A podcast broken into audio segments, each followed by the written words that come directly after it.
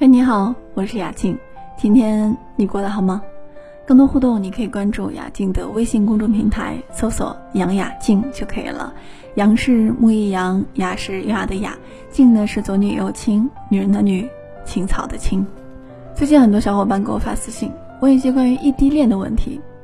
其实，在回答这些问题之前，我想跟大家讲一讲。同城异地、异城异地和跨国异地这三种的异地恋，首先会遇到哪些问题？第一，双方长时间见不着面，情感跟情绪容易生疏。第二，一方需要帮助、需要陪伴的时候，由于两个人无法见面，无法得到情感上的慰藉。第三，每天沟通的时间不确定，导致信息交换不及时。第四，通过电话没办法在某一方有负面情绪的时候做到面对面的安慰，容易使一方陷入情绪当中，长时间走不出来。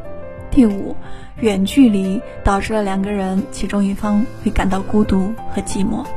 在远古社会，我们的自然环境非常的恶劣，如果大家不聚集在一起，不团结，那么人类是没有办法生存的。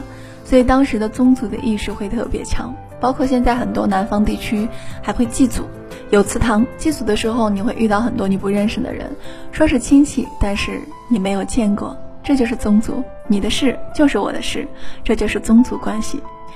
咱们整个中国或者整个亚洲深受这种宗族关系为基础的儒家思想的影响，所以说这种你中有我，我中有你的思维方式特别根深蒂固。这个思维延续到恋爱里面，就成了我们中间说到的没有边界，你的事就是我的事，我的事也一定是你的事。这就是为什么总有人会问你的生活，而且事无巨细。表面上看，你会说哦，这个人掌握欲太强了，他的占有欲太强了。实际上是因为他心里没有一个正确的边界意识，他认为你是我的女朋友，那么我们之间是没有秘密的，你的一切我都应该知道。同时，这种意识缺失跟一个人的原生家庭也密不可分。我们常说人是惯性生物，根据我多年的从业经验来说，你会发现一个自我边界意识缺失的人。他会是一个掌控欲极强的人，所以接下来几点你要记住了哟。第一，树立边界意识。你想要结束现在这种状态，重新铺垫一个恋爱的舒适区，那么最基本也是最核心的，就是你自己需要重新建立一个心理的边界性。这个东西不是说为了挽救去做，而是只有你做了，你的人格才能更健全。真正健康成熟的亲密关系，不是你中有我。我中有你，而是我们两个首先是两个独立的个体，然后才能成为我们。不是零点五加零点五等于一，而是一加一大于二。当你有了正确的思维模式的时候，你才有资格、有能力去谈挽回。第二，明确双方的需求，有需求一定要说出来，同时也要给对方机会，让他说出他的需求，这个才是推动关系向前、向上发展的基本动力。我发现很多人在感情当中不愿意表达自己的真实想法跟需求，认为表达自己是争吵的本质原因。我想这是错的。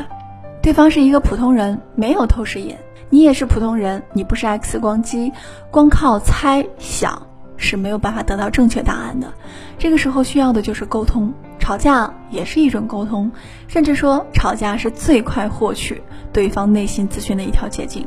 因为吵架必然是矛盾已经暴露出来了。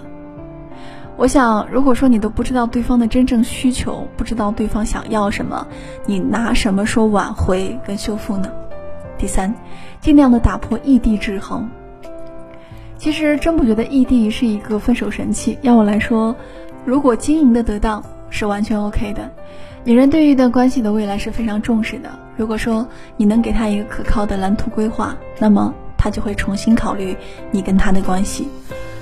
最后，我想跟大家说，为什么中国的婆媳关系那么尖锐？